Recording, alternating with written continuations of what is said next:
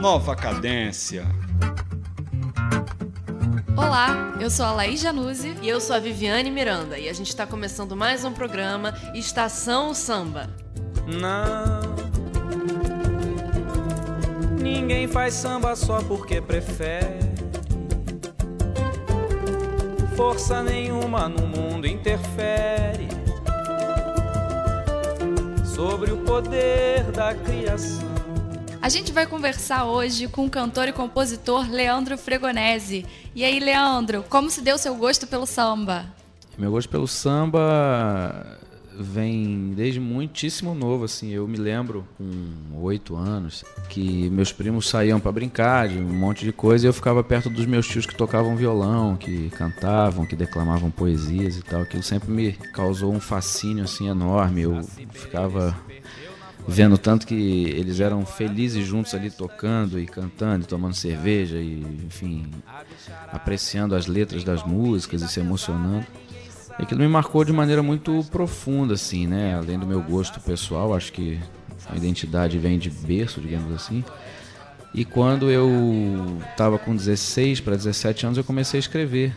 Eu comecei fazendo poesias, e aí, a partir de um determinado ponto, sei lá, depois que eu já tinha umas 50 poesias, 55 poesias, as poesias começaram a vir com uma rima interna, assim. E aí eu comecei a escrever com esse formato mais rígido, de, de ritmo interno e tal. E aí comecei a fazer já com melodias dentro dessas letras. E, e comecei assim, na verdade comecei escrevendo poesias, depois comecei a escrever as letras já com melodias e aí depois de muito tempo que eu fui estudar música, que eu vim eh, me lançar mesmo como artista, né? Mas eu comecei a compor com 16 para 17 anos e comecei a cantar com 22, 23. Ninguém foi mais feliz que eu desde o dia em que eu conheci esse tipo de amor que tem nos olhos teus. Bom dia, Leandra. Bom dia, Viviane. Então, a gente soube que você também se formou em administração. Eu queria saber como foi, primeiro, como foi essa transição entre as duas profissões e se a profissão de administrador te ajudou na carreira musical e como te ajudou. É, eu, na verdade, me formei em administração pela PUC. Eu comecei estudando na UNB quando eu ainda morava em Brasília. Aí estudei dois anos na UNB, aí quando me mudei para o Rio, formei na PUC. Aí eu, na época, no final do curso, fazia estágio numa empresa de capitalização na área de recursos humanos. Foi uma experiência ótima, maravilhosa, eu adorei, fiz grandes amigos, mas um pouco frustrante assim também, porque você trabalha muito, né? Quando trabalha numa empresa, tem que acordar sempre muito cedo, vai dormir tarde fica trabalhando para fazer dinheiro para os outros, né? Enfim, eu fiz um projeto de seis meses, que foi o primeiro projeto da minha vida. Cheguei na frente do diretor quando eu falei assim: Bom dia, vim apresentar aqui o projeto de horário flexível para os funcionários. Ele falou assim: Não, não quero nada disso, quero que instale um relógio de ponto na parede. Aí eu falei: Quer saber de uma coisa? vou cuidar da minha vida que eu ganho mais. E aí eu falei: Vou dar uma chance para música. Eu já, na época já era músico, já tocava na Lapa acabou que a coisa tem dado certo. Eu até hoje não sei se deu certo ainda ou se vai dar certo um dia, mas eu sei que eu não consegui sair da música até hoje e não pretendo. E como que isso me ajuda? Na verdade, a organização de uma carreira, seja ela qual for, os horários, a agenda, o planejamento, você saber mexer com seu próprio dinheiro, você saber o quanto investir, em que momento investir, o quanto que as coisas podem te dar de retorno, o risco que os seus investimentos te trazem, é, enfim, documentação, toda carreira tem documentação, a música também tem essa documentação, parte de prestação de contas, né, de alguns projetos e tudo. Então, na verdade, o curso de administração me ajudou a entender a carreira na música como uma carreira profissional como qualquer outra carreira, que tem o lado artístico, o lado artístico é o lado livre da criação, que a gente é livre para fazer o que quiser mas não adianta nada você criar e ficar em casa, deitado na cama, tocando violão lá, olhando pro teto, que isso não vai te levar a lugar nenhum. É para você chegar em algum lugar, você tem que botar em prática a sua carreira. E nesse ponto, ter estudado administração me ajuda bastante, assim, principalmente na questão da organização, na questão de catalogação de coisas, na questão de de organização mesmo, assim, sabe? De assim, só para te dar uma ideia. Eu ainda estou numa carreira muito nova, minha carreira de cantor tem 10 anos. Eu tenho 470 músicas. Então você imagina, 470 músicas, se você não botar catalogado isso. Que música é que música? Aquela letra é de que música? Aquele áudio é de que letra, de que música? Quem são os autores parceiros daquela música? Quem já gravou aquela música? Aquela música está bloqueada por alguma coisa, por exemplo, às vezes um cantor fala assim, ó, vou gravar essa música no meu disco do ano que vem. Entendeu? Se esse cantor for o Diogo Nogueira, você tem que parar a tua vida para atender aquela demanda. Se for a Beth Carvalho, você fala, pô, não vou dar essa música para ninguém. Então você tem que se organizar mesmo, como qualquer carreira, para você gerenciar tudo isso. Nesse ponto, o curso de administração me ajuda muito, né? Pra botar em ordem a vida da música. O samba é mestiço nem o meu sangue brasileiro. Retrato de um povo guerreiro que não cansa de lutar. É o compromisso de quem batalhou no terreiro e canta o ano inteiro pra história não se acabar. É mestiço que nem o meu sangue brasileiro. Retrato de um povo guerreiro que não cansa de lutar. É o compromisso de quem batalhou no terreiro e canta o ano inteiro pra história não se acabar. Aproveitando essa postura profissional super assim engajada, bem dinâmica que você apresentou agora, eu percebi que de repente o sambista do século XXI vai ter uma nova face nessa questão da mídia digital e que você trabalha muito bem. A questão do blog, a questão também do, do site, Instagram, Facebook. Como foi para você lidar com essa questão até de expor as suas músicas sem ter um, um retorno financeiro? É, ou essa questão da, da afirmação de um sucesso, de um conhecimento imediato? Foi uma coisa fácil? Você viu uma necessidade aí? Como foi essa transição? É, eu acho que a necessidade é mãe das criações, né? Eu penso assim. Então, não só eu, como qualquer artista hoje em dia que está buscando ter o seu espaço, o primeiro espaço que é quase que automático, quase que imediato é a internet. Você está lá no seu computador, tá trabalhando, está gravando, você fala, pô, gravei uma música aqui, vou mostrar para quem? Não sei para quem que eu vou mostrar, vou botar na internet, quem quiser ouvir, ouve a internet trouxe essa, essa abertura, né? Que até, sei lá, 15 anos atrás, você para lançar uma música você tinha que estar tá dentro de uma gravadora, você tinha que ter contrato com uma gravadora ou com um selo e tal. Por outro lado, com todo respeito a todos os artistas que, que fazem seus trabalhos, essa coisa de você abrir a internet fez com que, na verdade, todo mundo entrasse na internet. Então você tem na internet desde artistas que são profissionais, que são formados em música, que sabem fazer, como aqueles caras que não estão nem aí pra nada, fazem de onda um qualquer troço lá, jogam na internet. E que é bom também, porque isso é a liberdade né, que, que todo mundo tem que ter.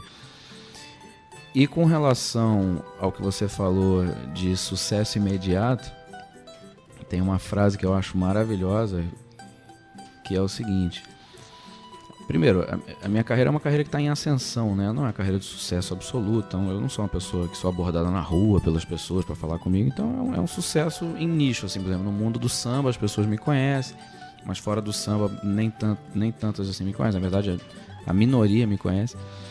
Mas tem uma frase muito bacana de um, de um cara que foi num programa de televisão. Ele tinha uma carreira já de 20 e tantos anos e ele tinha conseguido fazer realmente um sucesso nacional e tudo. E aí o, o apresentador virou para ele e falou assim: "Pô, mas como é que é isso? Você fazer sucesso assim da noite pro dia, de repente você tá bombado?" Aí ele deu uma resposta que eu achei maravilhosa. Ele falou assim: "Ó, eu demorei 25 anos para fazer sucesso da noite pro dia." E é mais ou menos isso mesmo assim que que eu penso, sabe? A gente vai construindo, né? Não existe construção Ninguém começa a fazer um prédio pela cobertura, né? Você não fala assim, ah, eu quero um dia morar na cobertura. Para você chegar na cobertura tem que ter o subsolo, tem que ter o térreo, o primeiro andar. Eu tô lá pelo terceiro andar, quarto andar. Já passei pelo subsolo, já passei pela garagem, já passei pela portaria. Tô no terceiro andar. Um dia, nesse prédio, sei lá, se o prédio tiver 10 andares, eu tô no terceiro andar. Minha força é a fé que carrego no fundo do peito. Quando nada dá pé, a minha axé. Não tem jeito, no terreiro ele é Oxalá, no Oriente ele é Alá. Ninguém sabe como explicar essa força maior. Ele sempre estende a mão, não importa a religião. Não tem raça, não tem nação, porque Deus é um só. Oh meu Deus. Como é o seu processo criativo? Assim, você primeiro cria a poesia, aí depois você vai criando essa rima, a melodia. E o que te inspira também para as músicas? Meu processo criativo, eu acho que como de todos os compositores, é um processo criativo caótico, totalmente caótico. O que não quer dizer que eu também não consiga fazer de maneira organizada e tal, mais cartesiana, digamos assim, mas processo criativo é muito maluco. Por exemplo, às vezes eu estou andando no meio da rua, ou estou dirigindo, fazendo qualquer coisa e me vem a ideia de uma música, mas vem mesmo, vem como se fosse um raio na cabeça, assim. Quando eu era mais novo, eu não sou velho, estou com 34 só, mas quando eu era menininho novo, 18, 17, 19, eu lembrava de uma música por 10 anos, assim. Eu ficava 10 anos com aquela música sem esquecer nada, lembrava de tudo. Hoje em dia, se eu for dependendo da minha memória. Então, celular na mão. Esse celular aqui que tem por volta de 280 vídeos de pedacinhos de música. Tipo, tá caminhando, tá fazendo corrida na praia. Aí tá correndo, vem uma ideia. Aí para a corrida, tipo, não interessa o tempo, a quilometragem. Não, isso interessa a música. aí para tudo, aí grava aqui rapidinho. Aí vê se salvou. Não, salvou, beleza. Continua a corrida. Aí já dá aquela aliviada. Falou, bom, já tá no celular. O processo criativo é, é, é bem assim. Às vezes é de madrugada, no meio, sabe, chegando em casa. Às vezes é vendo uma cena. E tem uma coisa curiosa, assim. Eu, no começo da minha carreira, eu, eu era mais autobiográfico, sabe? No começo da carreira eu fazia mais coisas que eu realmente estava sentindo de verdade. Hoje em dia eu não sinto essa necessidade, então eu, eu componho inspirado em qualquer coisa. Às vezes eu imagino uma história que nem aconteceu comigo, nem com ninguém. Às vezes aconteceu com alguém ou comigo. Às vezes eu não conto história nenhuma. Às vezes eu faço uma música que não diz nada com nada. Mas o processo criativo. E tem outro lado do processo criativo, que é quando, por exemplo, a gente está fazendo samba enredo, por exemplo, sei lá. Sou compositor da aula de compositores da Portela. Então, até, vamos supor, até o dia tal do mês tal, você tem que apresentar um samba enredo. Aí você tem que botar na agenda momentos, né, para que aquela composição aconteça. Aí junta com os parceiros do samba. Ó, vamos encontrar, sei lá, quinta-feira, três horas da tarde. Aí senta quinta-feira. Aí não ficou bom. Aí vamos encontrar terça-feira de novo. Aí é um processo criativo mais burocrático mesmo. Mas mesmo nessa burocracia do processo criativo, até porque muitas vezes a gente tem que seguir o tema, né? Tem que usar o tema que a escola quer, não sei o quê. Mesmo dentro desse processo, a liberdade de criar sempre é, impera, assim, né? Sempre mesmo que a gente marque um horário, a partir daquele horário a gente faz o que quiser, né? não tem não tem muito isso. Mas é, é bacana, assim. Eu acho que toda carreira tem, né? Por exemplo, vocês que estão aqui nesse momento como radialistas, vocês também têm ideias. Tipo assim, pô, queria um dia fazer um programa assim, queria fazer um programa assado, queria juntar isso aqui com aquilo ali, queria trazer pessoas de.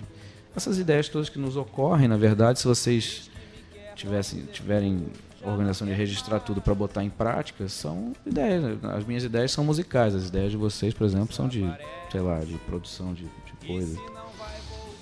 Eu procuro respeitar sempre as minhas ideias, assim, porque eu sem elas não sou nada, entendeu? Um artista que sem ideia não é artista. Né? Então, a hora que me vem uma ideia, ela é prioridade e preferência toda dela, aconteça o que aconteça.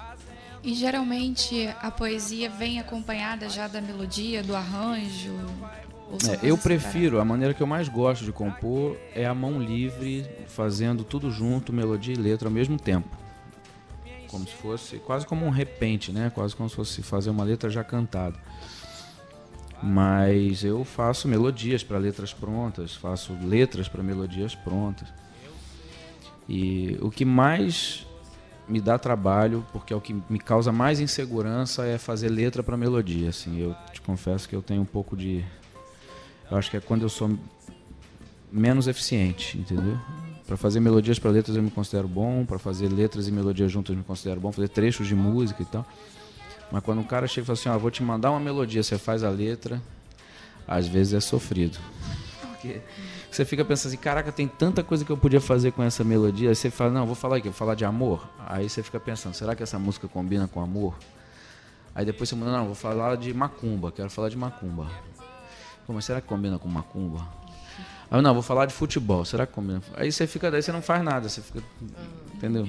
É meio, é meio difícil, essa parte é difícil. É, você comentou que é, você faz parte dos compositores, né? Da, da Portela e eu, tal. Eu, fui, eu, eu sou. Faz dois anos que eu, na verdade, não componho com os meus parceiros. Meus parceiros na Portela são Ciraninho, Diogo Nogueira, Rafael dos Santos. Eles lá na Portela já ganharam quatro sambas em rede. E eu entrei nessa parceria faz quatro anos, só que por questão de agenda e tudo mais, a gente está há dois anos sem escrever na Portela. O que não, não tira o nosso carinho pela escola em absoluto, mas eu, por dois anos, é, concorri com sambas lá e foi, foi um momento bacana. Assim, não ganhei nenhum dos dois, mas foi, foi bacana. E como é que é a diferença é, entre escrever um samba enredo e escrever um samba canção? Porque existe uma diferença né, no processo. É basicamente o tema. O tema é dado, né? Uma coisa eu falo, por exemplo, falo assim, a ah, Viviane, faz um programa de rádio do jeito que você quiser. Tu vai fazer do jeito que você quiser. Você fala assim, Viviane, eu quero que você faça um programa de rádio sobre o rock dos anos 80. Pronto, já limita o teu universo de. Entendeu? O seu universo criativo. Mais ou menos isso. Quando a gente senta para compor, a gente é livre para fazer. Quando a escola de samba fala assim, eu quero que você faça um tema sobre a tecnologia.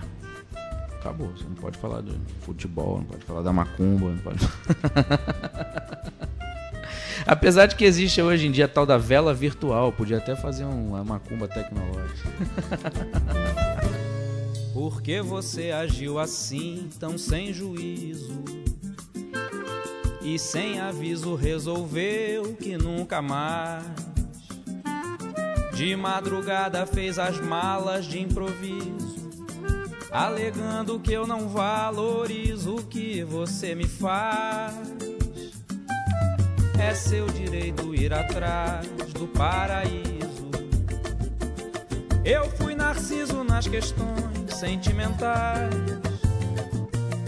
Meu bem, perdoa por tamanho prejuízo. Se é pra ter o teu sorriso, eu me sensibilizo e volto.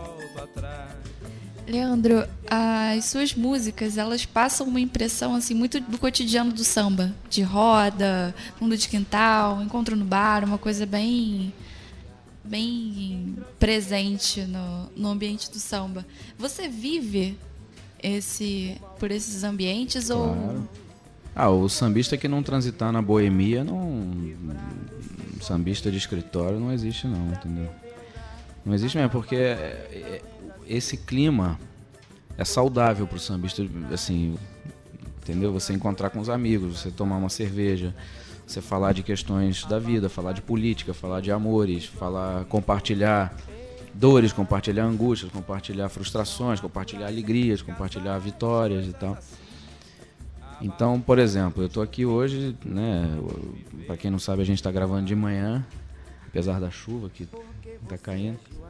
Por exemplo, ontem eu fui para dois bares diferentes para encontrar os amigos. Aí dei uma canja num bar, dei uma canja no outro bar. Aí você, pô, sempre encontra um músico. Pô, não tem seu telefone, dá seu telefone, porque pode ser que um dia você venha tocar com aquele músico e tal. E essa coisa de você frequentar, as, principalmente as rodas de samba, que são os grandes celeiros né, dos sambistas, assim. As escolas de samba, os pagodes, o, para quem gosta de terreiro, tem os terreiros também, enfim é toda, é toda essa mistura que faz o samba ser bacana. E claro, por ser música, é bacana também se puder frequentar uma escola de música. Mas o samba tem muito essa característica de, de ser do talento do, do autor, sabe? Muito, a maioria dos sambistas não é aquele cara que escreve uma partitura, que, que escreve uma, uma cifra, um arranjo. O sambista é aquele, sabe, que fala um tema, que fala um papo, que fala uma letra. E essa, essa vivência né, nesse métier de samba nessa, é fundamental. Assim, é fundamental. E, e, é muito curioso porque, por exemplo, hoje em dia, aqui no Rio de Janeiro, tem muitas rodas de samba na zona sul do Rio.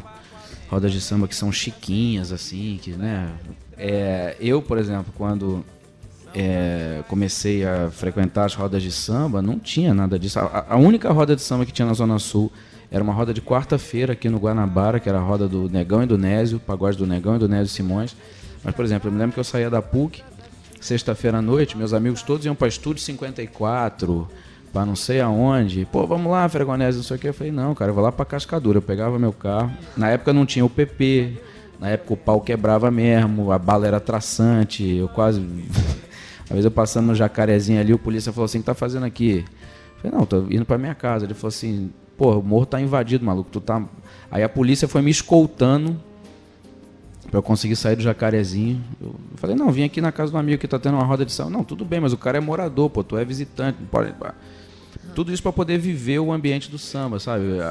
Aquelas pessoas que fazem samba independente se é moda, se não é moda, se está na televisão, se está no esquenta, se está no. Entendeu? Existem os sambistas que defendem o samba independente da, do contexto, assim. E eu, graças a Deus, aprendi com esses caras, assim, sabe? Tem muita gente que me pergunta, uma outra pergunta que eu não sei se vocês vão fazer, que é assim, ah, você está fazendo samba, né? Uma vez me perguntaram, ah, por quê? Porque o samba agora está na moda, você está fazendo samba? Não, é porque eu nunca fiz outra coisa que não fosse samba. É, enfim, só para falar dessa vivência, né? Essa vivência é o que molda o artista, assim, sabe? É inclusive é o que dá força para que a gente porque a carreira não é feita só de bons momentos, né? Tem muitos momentos de muita dúvida, de angústia, de incerteza, de ansiedade, então. Então, nesses momentos é muito bom você poder conviver com as pessoas que vivem as mesmas situações, né? E essa vivência é fundamental. E eu agradeço pelos amigos que tenho, que fiz no São. São grandes seres humanos que eu conheci. Tirar esse nó da garganta, viver esse amor imperfeito, o amor que apesar das barreiras nunca foi desfeito esses ambientes de samba geralmente tem pessoas que são bem tradicionais, né? São, o samba é um, é um gênero musical que é muito marcado pela tradição, pela velha guarda, por pessoas que têm não sei quantos anos já de, de carreira e tal. E você é jovem, né? Assim, então como é que é você, um jovem sambista, estar tá no meio desse, desse pessoal todo? É, tem alguém que, que te apadrinhou, assim? Olha, o, o, o samba é uma coisa tão bonita, né?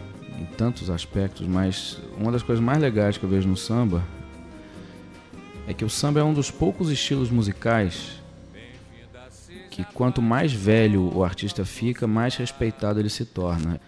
E é muito engraçado que o samba, você tem Dona Ivone Lara, Monarco, Nelson Sargento, tanta gente, velha guarda da Mangueira inteira, velha guarda da Portela inteira. Você tem. Você vê, hoje em dia a gente fala. O, o Zeca Pagodinho passa aquela imagem de ser sempre um cara novo, ativo. O Zeca Pagodinho tá com mais de 50, Bete Carvalho.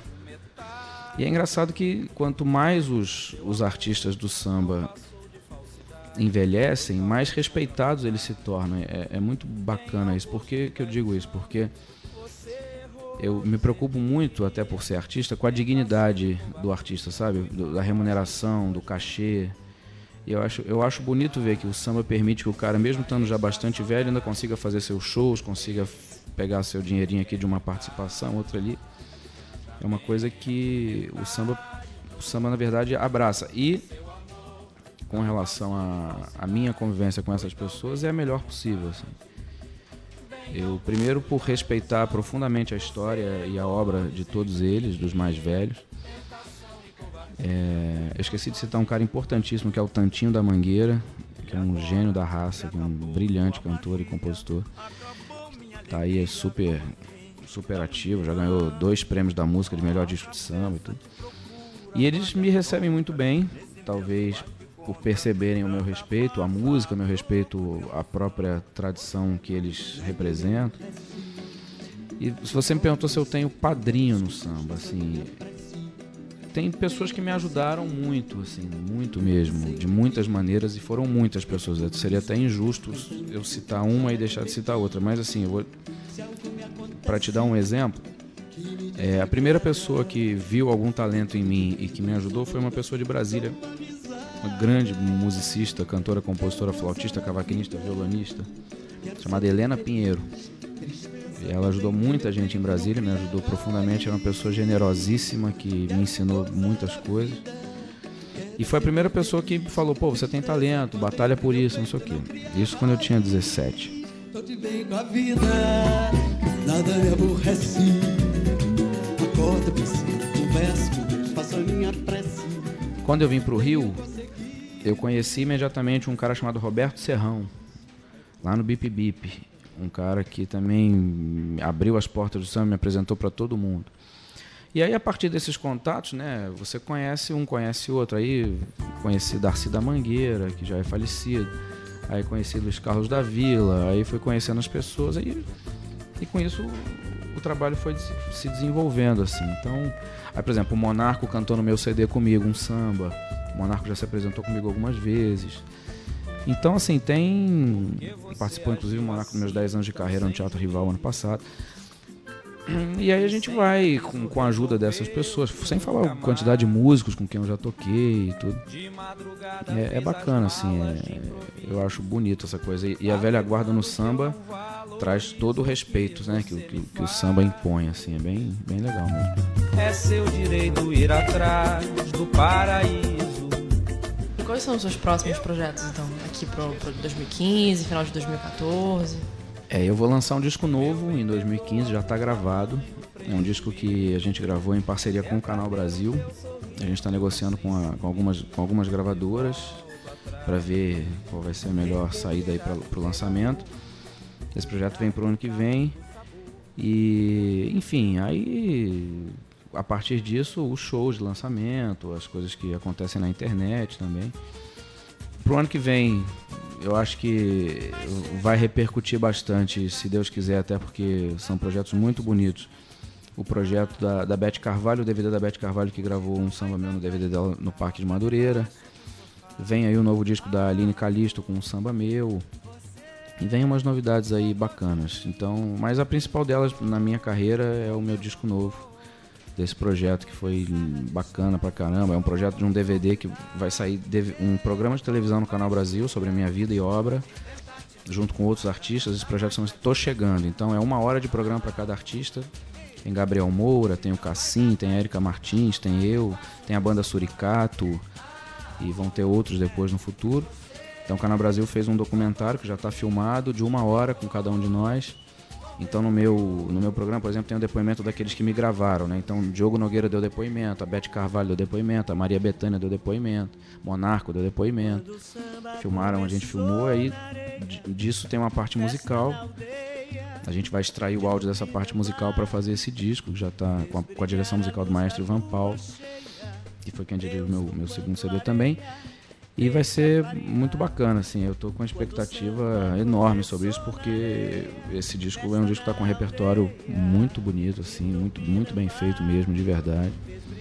E vai ser um discão, se Deus quiser. Você pode me dar uma palhinha de alguma música? Posso, claro. Uma das músicas que eu tenho cantado que é inédita e está no disco novo é o Vai Ter Fuzuê. Segura a barra da saia que o samba chegou agora. Vai começar o batuque, ninguém vai ficar de fora. Samba da velha Bahia, senhor, é samba de roda, assim, ah. Ginga que veio de Angola e trouxe a história do povo de lá. Deixa um recado na porta que hoje eu não tenho hora. Nem adianta chamar meu amor, eu não vou embora. Nem se a polícia chegar, meu senhor, nem se a senzala prender. Hoje é dia de festa, no meu terreiro vai ter fuzuê. Olha aí, vai ter fuzuê, vai ter, vai ter, vai ter fuzuê. Vai ter fuzuê, vai ter, vai ter, vai ter fuzuê. E aí segue, é uma das músicas que está nesse disco novo. Ótimo, Leandro, muito obrigada, foi um Obrigado prazer. Obrigada, Leandro, muito sucesso. Para nós, nessa obrigado. carreira. Espero vocês nos shows, hein? Nova Cadência Thank you.